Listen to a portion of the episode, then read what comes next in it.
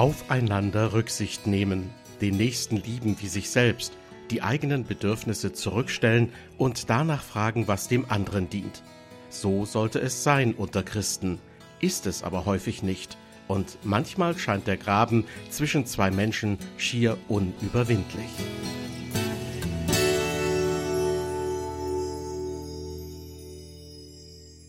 Herzlich willkommen zu unserer Sendereihe beim Wort genommen. Diesmal mit einem Beitrag zu unserem Schwerpunktthema, das sich in den Monaten März und April wie ein roter Faden durch unser Programm zieht. Das Motto Es wird Zeit für eine neue Streitkultur. Streitkultur, diesen Begriff kann man ruhig ganz wörtlich nehmen, denn im Grunde geht es darum, kultiviert miteinander zu streiten, wenn es Meinungsverschiedenheiten gibt. Und das bedeutet, den Konflikt nicht unnötig aufzubauschen, die Gegenseite zu Wort kommen zu lassen und Gegenargumente wohlwollend zur Kenntnis zu nehmen, den anderen vor allem nicht zu verteufeln und ihm seinen guten Willen nicht abzusprechen. Auf diese Weise wird es möglich, einen Streit beizulegen, sei es dadurch, dass man beispielsweise einen Kompromiss findet oder indem die eine Seite nachgibt und die Position der anderen Seite akzeptiert. Wie schon zu Anfang gesagt, schöner wäre es, wenn unter gläubigen Menschen, unter Christen, stets Eintracht herrschen würde. Doch selbst in der Bibel gibt es viele Beispiele dafür, wie Konflikte entstanden sind und auf gute oder weniger gute Weise beigelegt wurden. Der Theologe und ERF-Mitarbeiter Steffen Brack wird Ihnen nun einige davon vorstellen, unter der Überschrift Den Graben überwinden – wie Streit zu einem guten Ende führen kann. Wo Menschen miteinander zu tun haben, da bleibt Streit nicht aus. Denn jeder Einzelne hat Bedürfnisse. Und die können sehr unterschiedlich sein. Ein Beispiel. Meine 14-jährige Tochter hört gerne Musik. Natürlich auch dann, wenn sie sich in unserem Wohnzimmer aufhält. Ich dagegen bin froh, wenn mal nichts auf mich einprasselt. Interessenskonflikt nennt sich das. Dabei ist jedes Bedürfnis für sich genommen absolut berechtigt. Und meine Tochter und ich werden uns auch oft einig. Mal macht sie die Musik aus oder nimmt Kopfhörer, ein anderes Mal höre ich einfach mit. Aber das Ringen um eine gute Lösung, und zwar für alle Beteiligten, das kann auch zu heftigen Auseinandersetzungen führen. Ja sogar zu einem regelrechten Kampf. Selbst innerhalb der eigenen Familie. Was für viele besonders bitter ist. Jan Bittler, Fachanwalt für Erbrecht, erzählt, bei meinen Mandanten sehe ich immer wieder, wie Familien plötzlich miteinander umgehen, wie verbiestert Geschwister mit einem Mal selbst um Kleinigkeiten kämpfen. Auch bei kleinen Erbschaften kommt es zu Streit, öfter jedoch bei größeren. Bei Summen ab 100.000 Euro sogar in jedem vierten Fall. Die beiden Brüder, die ich Ihnen vorstellen will, streiten auch um eine Art Erbe, um den letzten Willen ihres Vaters. Doch die Rivalität der Geschwister tobt schon viel länger. Bereits im Bauch ihrer Mutter stoßen sie sich gegenseitig weg. Die Brüder sind nämlich Zwillinge. Dabei bedeutet das Wort wegstoßen ursprünglich so viel wie unterdrücken oder gar zerschmettern. Offensichtlich geht es um mehr als um den üblichen Boxkampf, den Zwillinge schon mal im Mutterleib miteinander austragen. Auch ihre Mutter Rebecca spürt das deutlich. Und sie ist frustriert. Nach vielen Jahren ist sie endlich schwanger und nun das. Ihre Kinder bekämpfen sich heftig, schon in ihrem Bauch. Schließlich fragt sie Gott, Warum mutest du mir das zu? Und Gott enthüllt ihr, warum sich ihre Kinder streiten. Die Brüder werden Stammväter zweier Völker sein. Dabei werden die Nachkommen des jüngeren Bruders zum stärkeren Volk und die Nachfahren des älteren werden ihm dienen. So verzweifelt die werdende Mutter ist, Gott kennt die Situation ihrer Familie. Auch wenn die verfahrene Lage in ihrer eigenen Familie sie vielleicht niederdrückt, reden Sie mit Gott darüber, wie Rebecca es getan hat, und seien Sie versichert, Gott kennt auch Sie und ihre Lieben. Und Gott hat viele Möglichkeiten. Er kann aus schlimmen Umständen Gutes hervorbringen. Der Konkurrenzkampf zwischen Rebekkas Söhnen geht weiter. Sogar während der Geburt. Als Esau zuerst das Licht der Welt erblickt, staunen die Hebammen nicht schlecht. Denn sein Bruder hält mit seiner Hand Esaus Ferse fest. Bis zuletzt hat er also noch versucht, seinen Bruder zurückzuhalten. Natürlich wollte er selbst als erster geboren werden. Doch diesen Kampf hat er wohl verloren. Und dazu bekommt er das auch noch für immer ins Stammbuch geschrieben. Denn der Jüngere bekommt den Namen Jakob. Das bedeutet, er greift nach der Ferse. Was für ein frustrierender Name. Soll der nun für immer seinen Charakter beschreiben? In jedem Fall lässt sich in den kommenden Jahren Jakobs übermäßiger Ehrgeiz erkennen.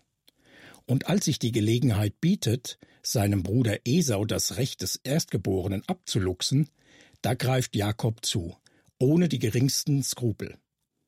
Das geschieht, als Esau eines Tages nach Hause kommt, und zwar von einem seiner Streifzüge durch die Wildnis. Müde, erschöpft und ausgehungert steigt ihm der Duft von Jakobs Linseneintopf in die Nase. Impulsiv und unbeherrscht will Esau in diesem Moment nur noch eines eine Portion von Jakobs Linsen. Alles andere ist ihm jetzt völlig egal.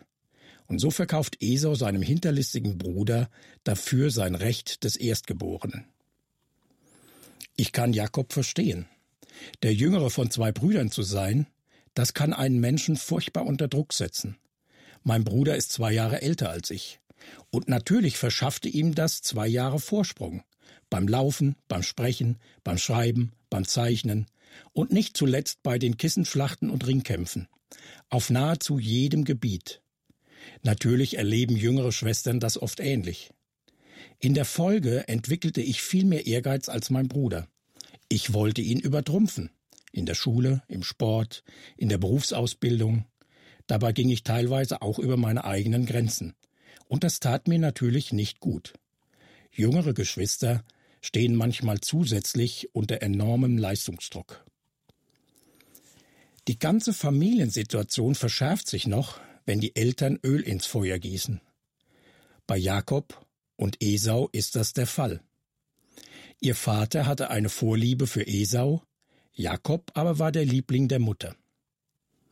Wenn Eltern eines ihrer Kinder bevorzugen, dann tun sie ihren Sprösslingen keinen Gefallen. Eine Falle, in die manche Eltern tappen.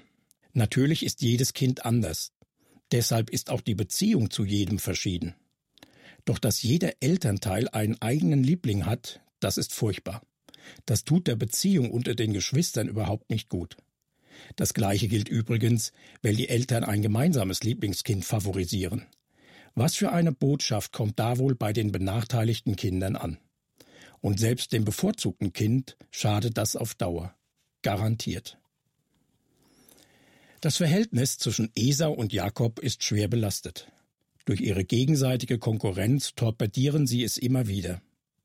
Und das nun schon ihr ganzes Leben lang. Doch ihre Beziehung erreicht einen neuen Tiefpunkt. Als ihr Vater Isaak alt geworden ist, meint er, jetzt ist es höchste Zeit, dem Esau, meinem Ältesten, den Segen weiterzugeben. Jene Zusage, die Gott einst Abraham gemacht hatte, Isaaks Vater und die übergegangen war auf ihn selbst. Doch bei dieser Aktion läuft alles schief und zurück bleibt ein riesiger Scherbenhaufen. Schon vor der Geburt der Brüder hatte Gott angekündigt, dem Jüngeren gilt meine Zusage, die ich Abraham gegeben habe. Aus Jakob soll das Volk entstehen, aus dem die Versöhnung für alle Menschen der Welt kommen wird, die Versöhnung mit Gott. Diese Tatsache hat Isaak einfach übergangen, als er diese Zusage seinem Lieblingssohn zusprechen wollte. Esau wiederum scheint Gottes Zusage so zu verstehen, dass sein Vater und er einfach darüber verfügen können, so wie es ihnen passt. Dass Gott letztlich entscheidet, mit wem er diesen oder jenen Plan verfolgt, das scheint Esau nicht zu begreifen. Auch das andere Duo der Familie macht in dieser Situation eine ganz erbärmliche Figur. Rebecca hört von den Plänen ihres Mannes und sie stiftet ihren Goldjungen an, den blinden Vater hinters Licht zu führen. Mit einem kaltblütigen Betrug täuscht Jakob vor, er sei Esau, worauf das alte Familienoberhaupt seinen jüngeren Sohn segnet, ohne es zu wissen. Natürlich hatte Gott von Anfang an vor, seine Zusage an Abraham durch Jakob weiterzuführen. Doch wie sich zeigen wird, spricht er dieses Versprechen dem Jakob später selbst zu. Ganz direkt, ganz ohne das Zutun Isaaks. Der Frevel, den gebrechlichen Greis zu betrügen, der war wohl völlig überflüssig. Aber die ohnehin schon extrem gestörte Beziehung zwischen den ungleichen Zwillingen ist nun völlig zerbrochen. In seinem Schmerz, seiner Wut und seiner Enttäuschung fasst Esau einen furchtbaren Entschluss. Mein Vater lebt nicht mehr lange. Wenn die Trauerzeit vorüber ist, werde ich meinen Bruder Jakob umbringen. Und Jakob flieht und kommt zu seinem Onkel Laban, mehr als 700 Kilometer entfernt von seinem Bruder, der wutentbrannt auf Rache sind. Die beiden sind nicht die einzigen Geschwister, die sich heillos zerstritten haben. Aber ihre Geschichte macht Mut, weil Gott mit den Zwillingen der Familie Isaak noch nicht am Ende ist. Was ursprünglich ein Trip von ein paar Tagen oder Wochen sein sollte, das wird schließlich zu einem Abenteuer von 20 Jahren. Der flüchtige Jakob muss eine Menge lernen in dieser Zeit. Denn nun erfährt der Betrüger am eigenen Leib, wie es ist, wenn er selbst betrogen wird.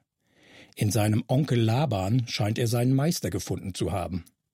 Der täuscht seinen Neffen, und das ohne die leisesten Gewissensbisse.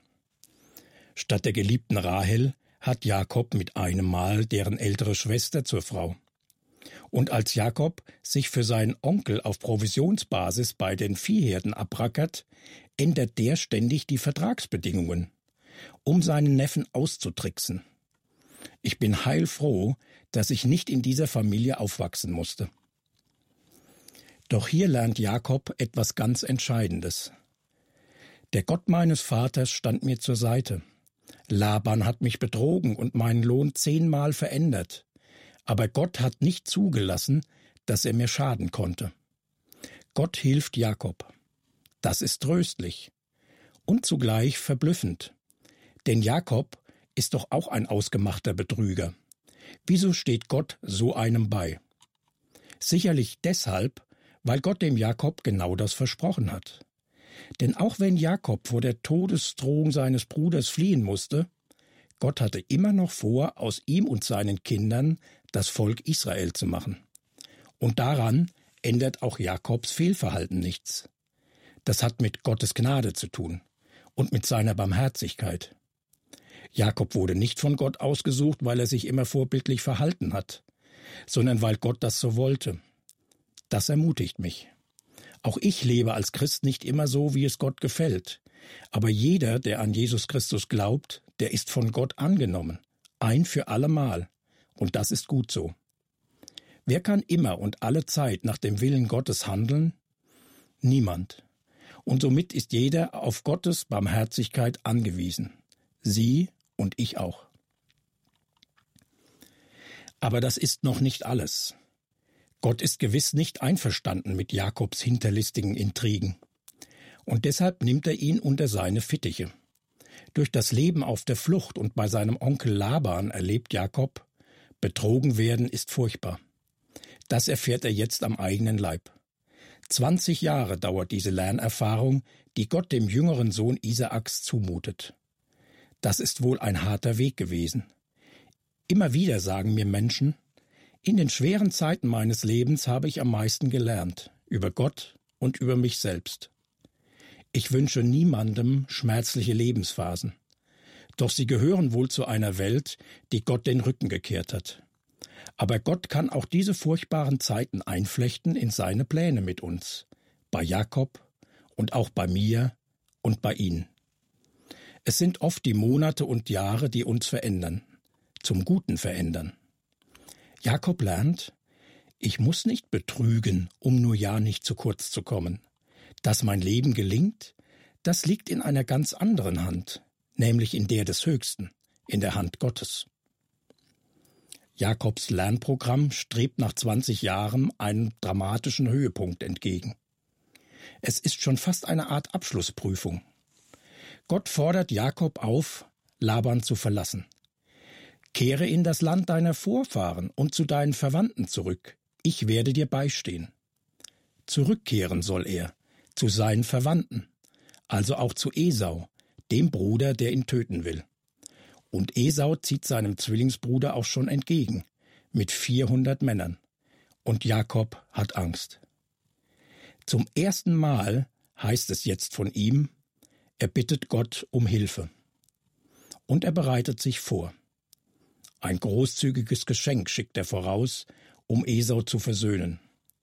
Die Nacht vor der alles entscheidenden Begegnung verbringt er ganz alleine, an einer Furt des Flusses Jabok. Da geschieht es. Wie aus dem Nichts wird Jakob angegriffen, in der völligen Dunkelheit. Plötzlich stellte sich ihm ein Mann entgegen und kämpfte mit ihm bis zum Morgengrauen. Manche meinen, der Angreifer sei einfach ein Mensch. Ich gehe davon aus, dass hier tatsächlich Gott selbst mit Jakob kämpft. Denn der sagt über jenen nächtlichen Ringkampf, ich habe Gott von Angesicht zu Angesicht gesehen, und trotzdem lebe ich noch. Darum nannte er den Ort Pnuel, Gesicht Gottes. Zwei Schlüsselszenen will ich hervorheben. Als der nächtliche Angreifer merkt, dass Jakob sich nicht ohne weiteres niederringen lässt, holt er zum entscheidenden Schlag aus. Und damit renkt sein Gegner dem Jakob das Hüftgelenk aus. Damit ist Jakob eigentlich geschlagen, aber nun geschieht etwas Wesentliches. Der unbekannte Widersacher ist offensichtlich überlegen. Aber Jakob lässt nicht locker. Ich lasse dich nicht eher los, bis du mich gesegnet hast. Für mich sieht das hier so aus. Jakob begreift nun, wer der Fremde in Wahrheit ist, nämlich Gott selbst. Und der jüngere Sohn Isaaks will den Allmächtigen nicht loslassen, bis der ihn segnet. Jetzt ist Jakob soweit und versteht. Ich muss nicht ständig selbst darum kämpfen, dass mein Leben gelingt. Ich muss dafür nicht meinen Vater und meinen Bruder betrügen.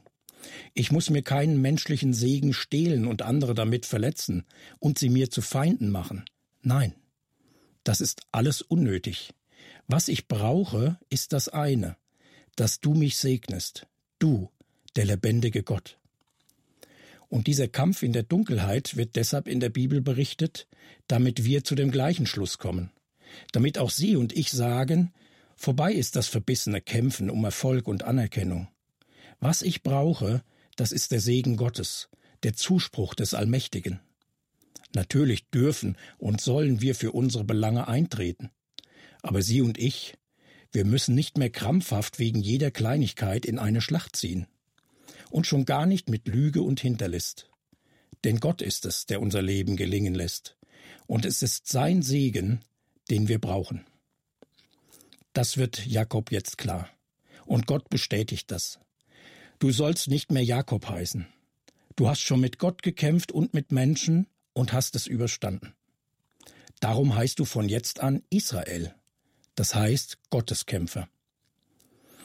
Unaufhörlich hat Jakob gekämpft, zuerst in der Konkurrenz zu seinem Bruder und später mit seinem Onkel Laban. Und schon diese Auseinandersetzungen waren wohl auch Kämpfe mit Gott. Denn Jakob musste lernen, seine eigenen Betrügereien bringen ihn nicht weiter. Im Gegenteil, nichts als Not und Angst und Verletzungen lassen sie zurück. Das versteht er nun.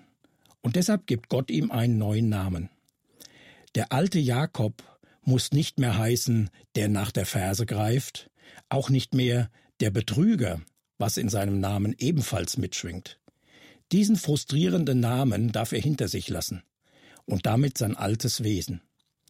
Israel nennt ihn Gott nun, der Gotteskämpfer oder auch Gott kämpft.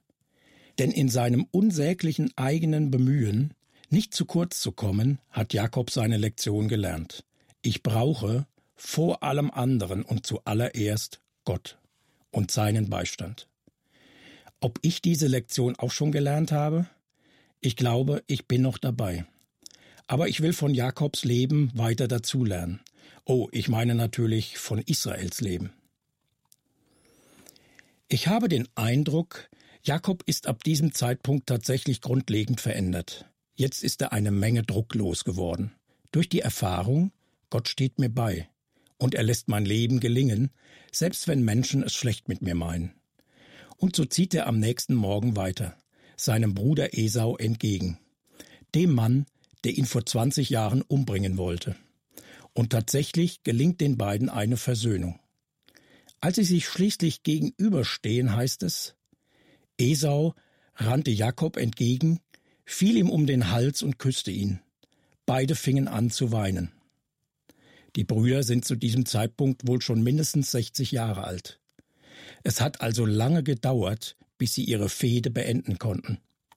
Gott war es, der zumindest Jakob so weit gebracht hat, dass er ihm vertraut und dadurch in der Lage war, seinem Bruder anders gegenüberzutreten. Nicht mehr als erbitterter Konkurrent um die Gunst des Vaters, sondern als ein Mann, der weiß, was ich brauche, dafür wird Gott sorgen. Inwieweit Gott an Esau gearbeitet hat, wird in der Bibel nicht berichtet. Deshalb will ich auch nicht spekulieren. Aber Gott hat es den beiden geschenkt, dass sie Frieden schließen konnten miteinander. Auch wenn sie anschließend getrennte Wege gehen. Versöhnung ist möglich. Sicher nicht in jedem Fall. Aber was bei den ungleichen Zwillingen gelang, das kann auch heute geschehen.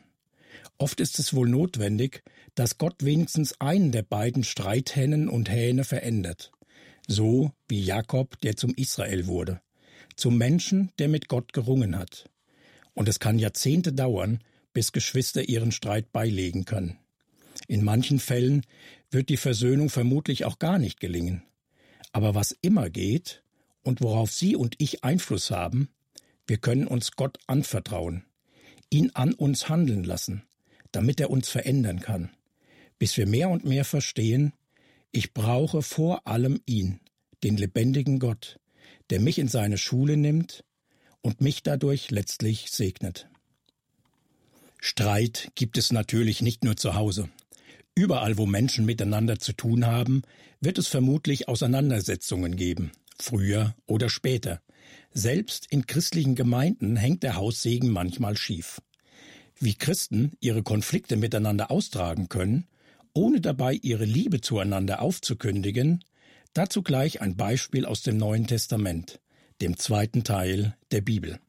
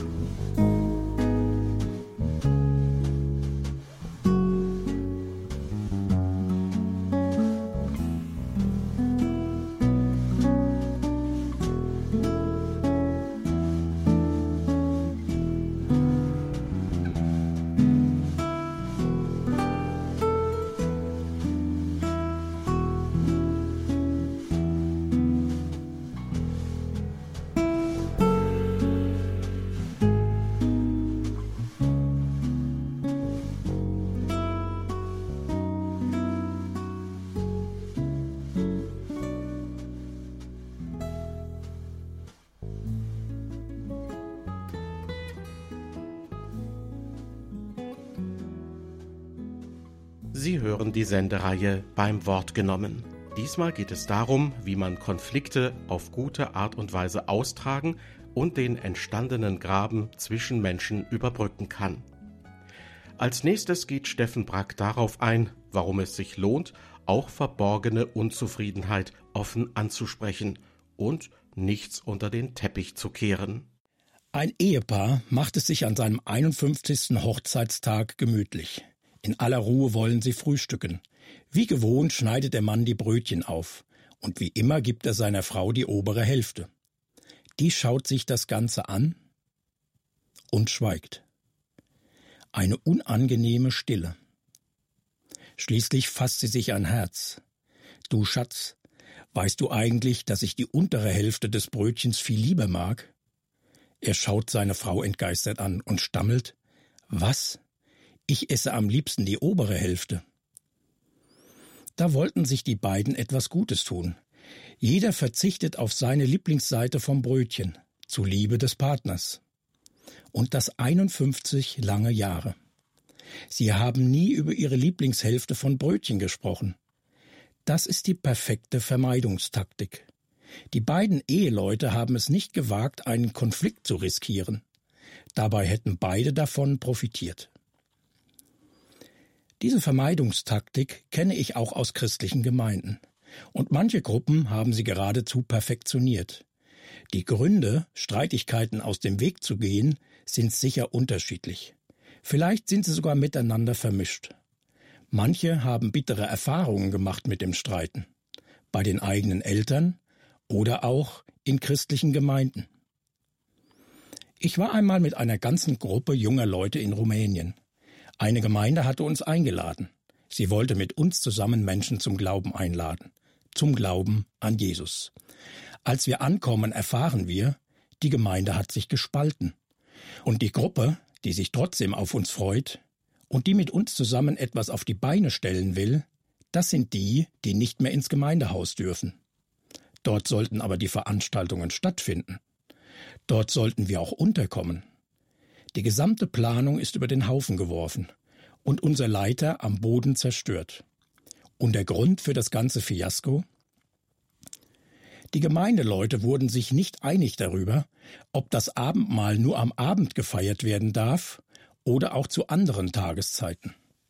Das klingt für mich heute schon fast lächerlich, aber oft sind es derart unwichtige Fragen, an denen christliche Gemeinden scheitern.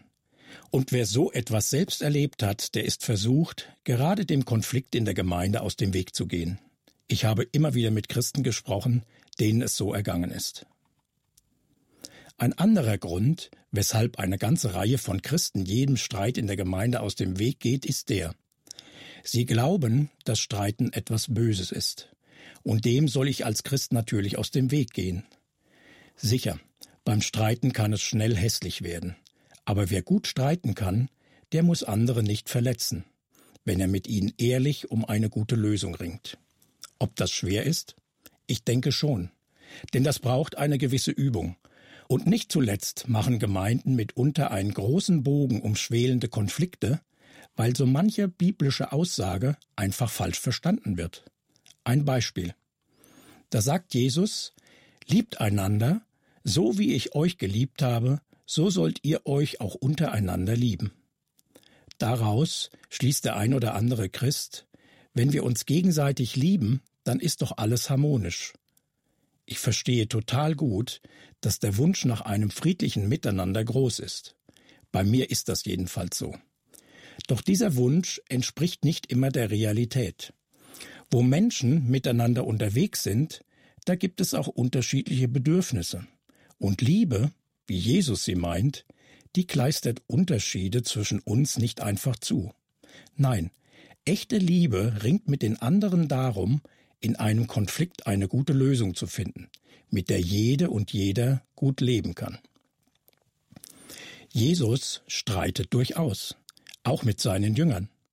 Auf jeden Fall aber mit so manchem Schriftgelehrten, der ihn argwöhnisch beäugt. Die Liebe Gottes in Person geht den Konflikten nicht aus dem Weg, wenn der strittige Punkt wichtig ist. Ein Beispiel.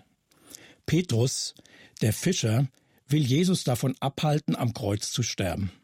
Und dabei leiten Petrus nur die allerbesten Absichten. Ich mit meinem übersteigerten Harmoniebedürfnis hätte vermutlich nichts dazu gesagt. Aber Jesus weist seinen ehrlich besorgten Nachfolger in die Schranken, sogar mit ziemlich scharfen Worten was bei ihm eher selten vorkommt. Ob Jesus den Petrus in dieser Situation nicht lieb hatte? Doch, ganz gewiss. Aber Liebe kehrt strittige Themen nicht einfach unter den Teppich. Denn irgendwann ist darunter kein Platz mehr. Und dann kommen manchmal alle ungelösten Konflikte auf einmal zum Vorschein.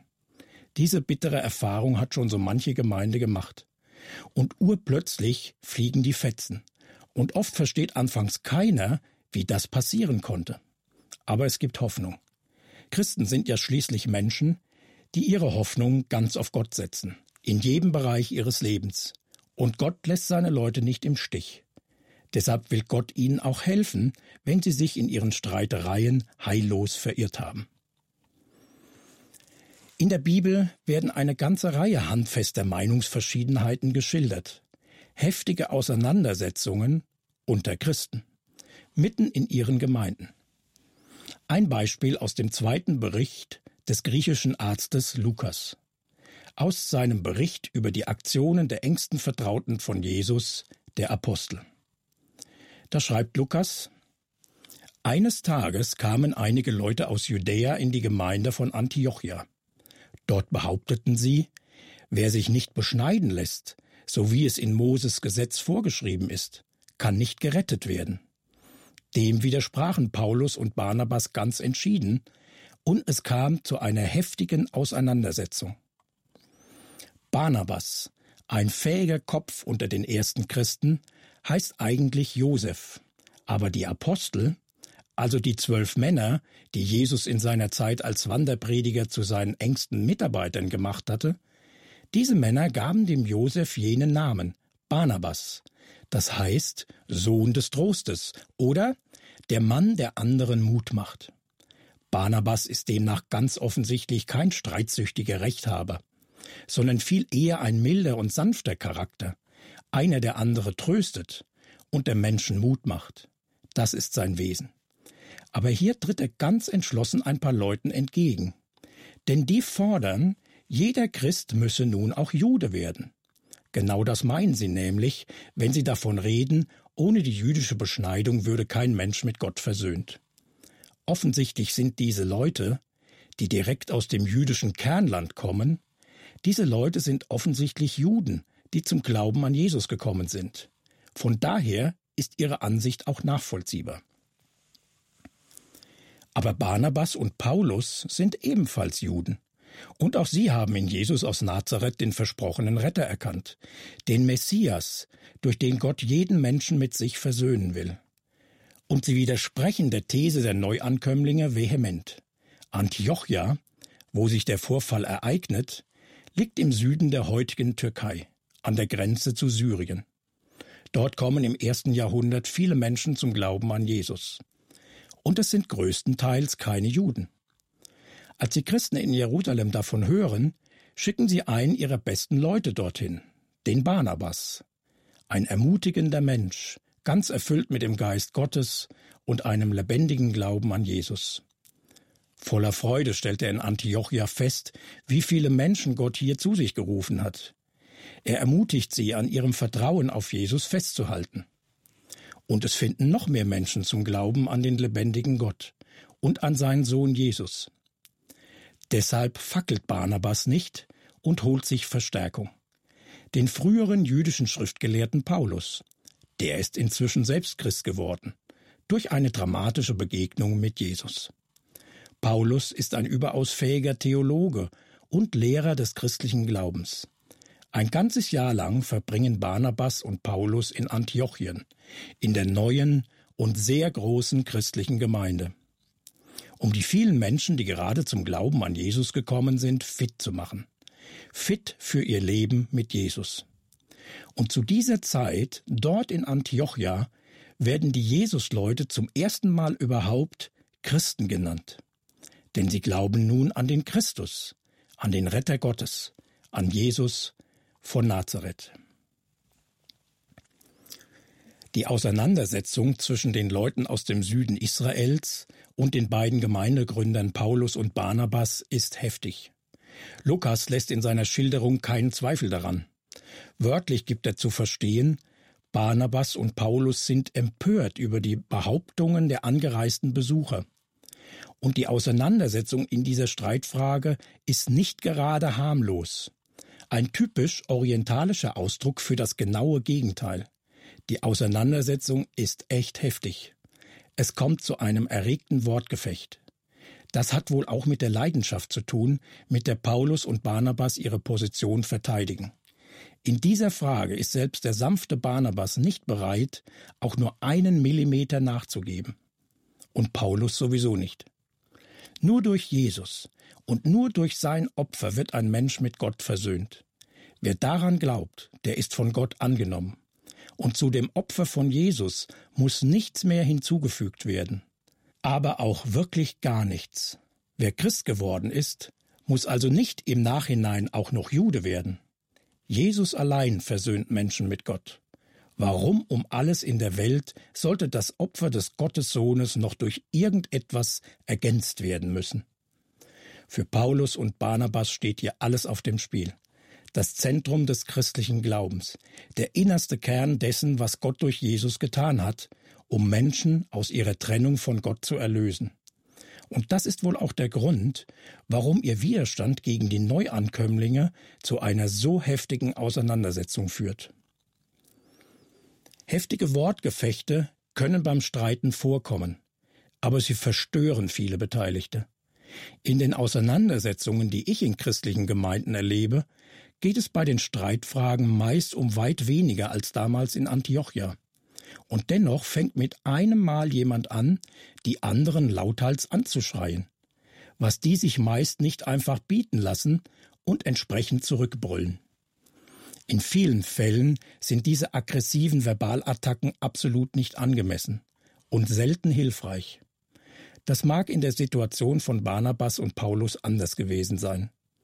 Dort stand immerhin der gesamte Plan Gottes auf dem Spiel. Sein Plan, wie er Menschen mit sich versöhnen will. Aber warum werden Konflikte, die weit weniger wichtig sind, auch in christlichen Gemeinden mit derart harten Bandagen ausgefochten? Ich denke, ein wesentlicher Grund ist die Gefühlswelt der betroffenen Menschen. Ich halte viel davon, in Streitigkeiten sachlich miteinander zu reden. Aber ich meine, dabei machen zu viele den zweiten Schritt vor dem ersten.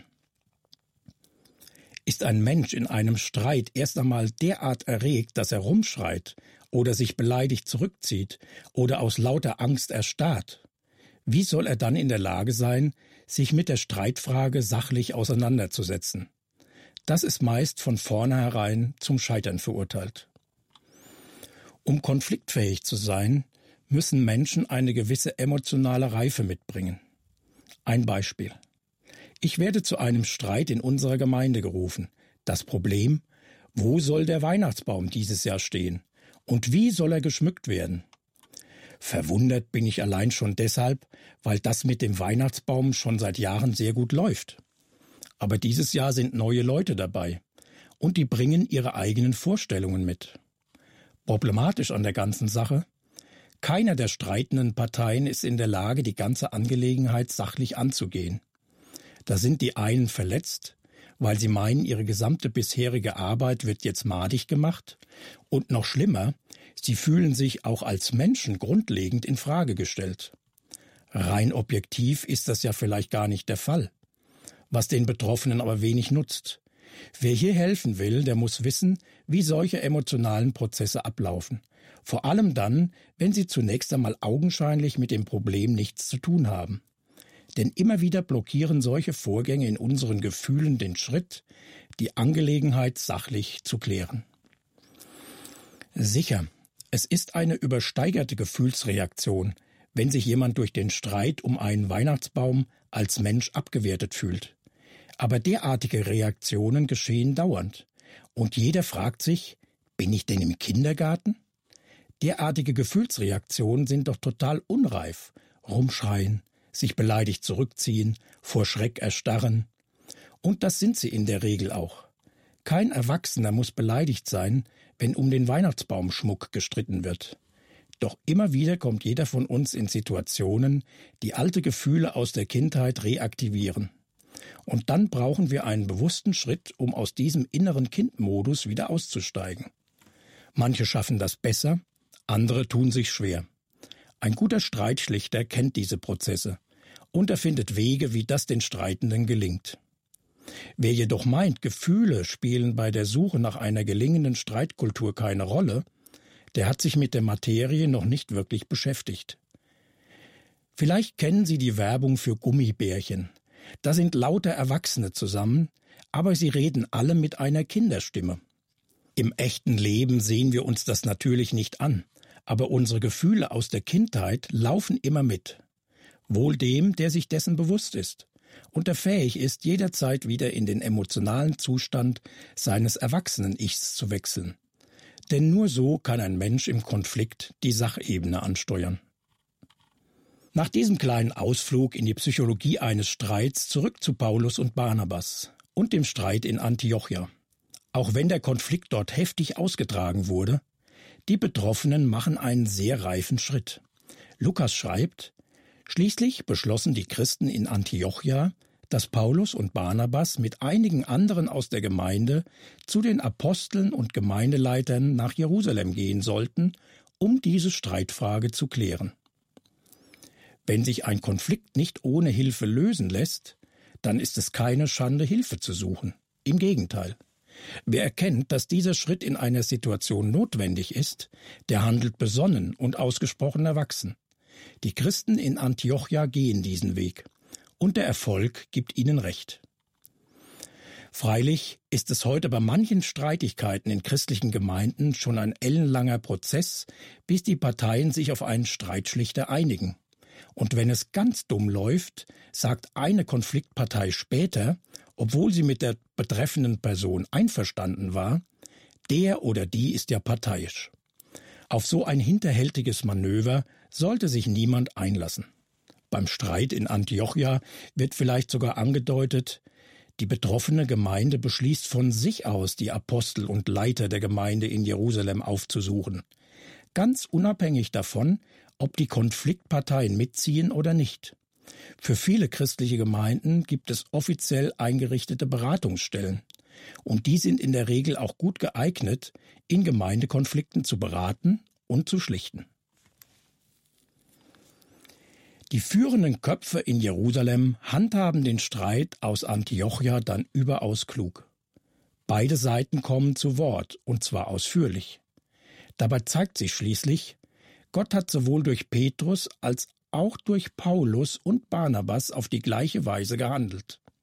Durch seine Gnade und durch den Glauben an Jesus rettet Gott Menschen, Juden ebenso wie Nichtjuden. Da es bei dem Streit in Antiochia um eine wegweisende Weichenstellung für den gesamten christlichen Glauben ging, lässt sich sicherlich nicht alles aus dem Bericht auf unsere Konflikte heute übertragen. Aber ein Apostel nach dem anderen kommt im Verlauf der Beratung zu dem gleichen Urteil. Wir, die Apostel und Gemeindeleiter in Jerusalem, haben einstimmig beschlossen, Geleitet durch den Heiligen Geist kamen wir nämlich zu dem Entschluss, euch außer den folgenden Regeln keine weitere Last aufzuerlegen.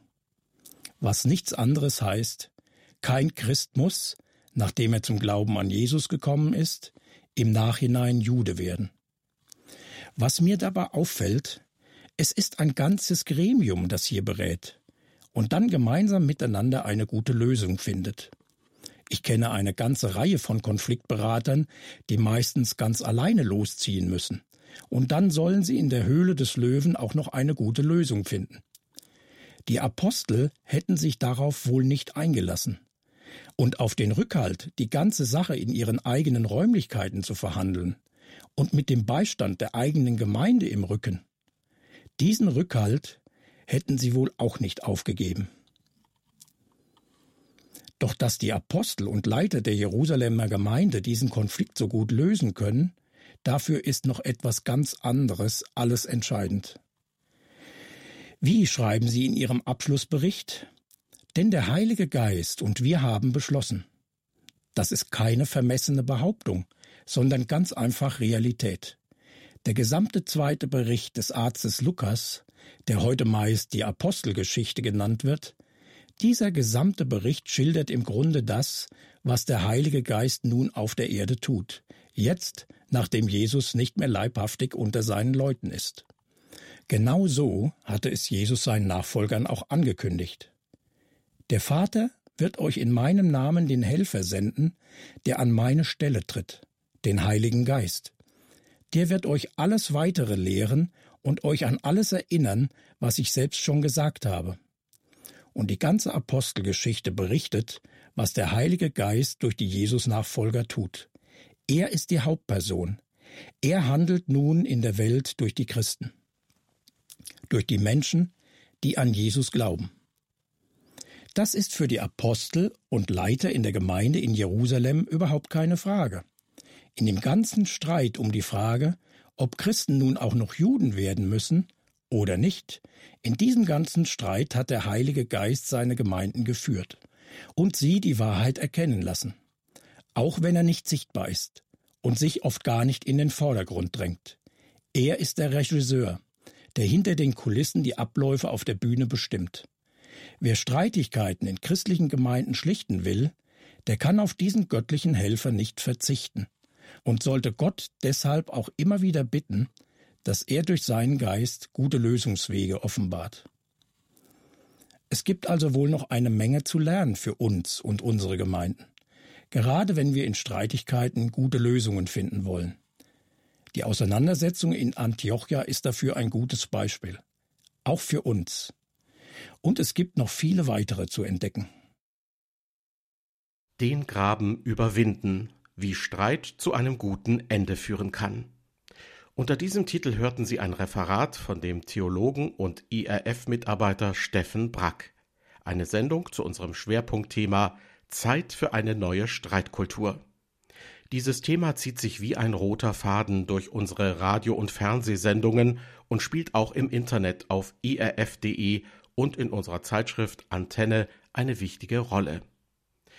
Das gerade gehörte Referat von Steffen Brack ist auch in unserer Audiothek abrufbar, und zwar in der Rubrik Beim Wort genommen auf irfplus.de bzw. in der kostenlosen IRF Plus App. Wir bedanken uns nun für Ihr Interesse und wünschen Ihnen Gottes Segen.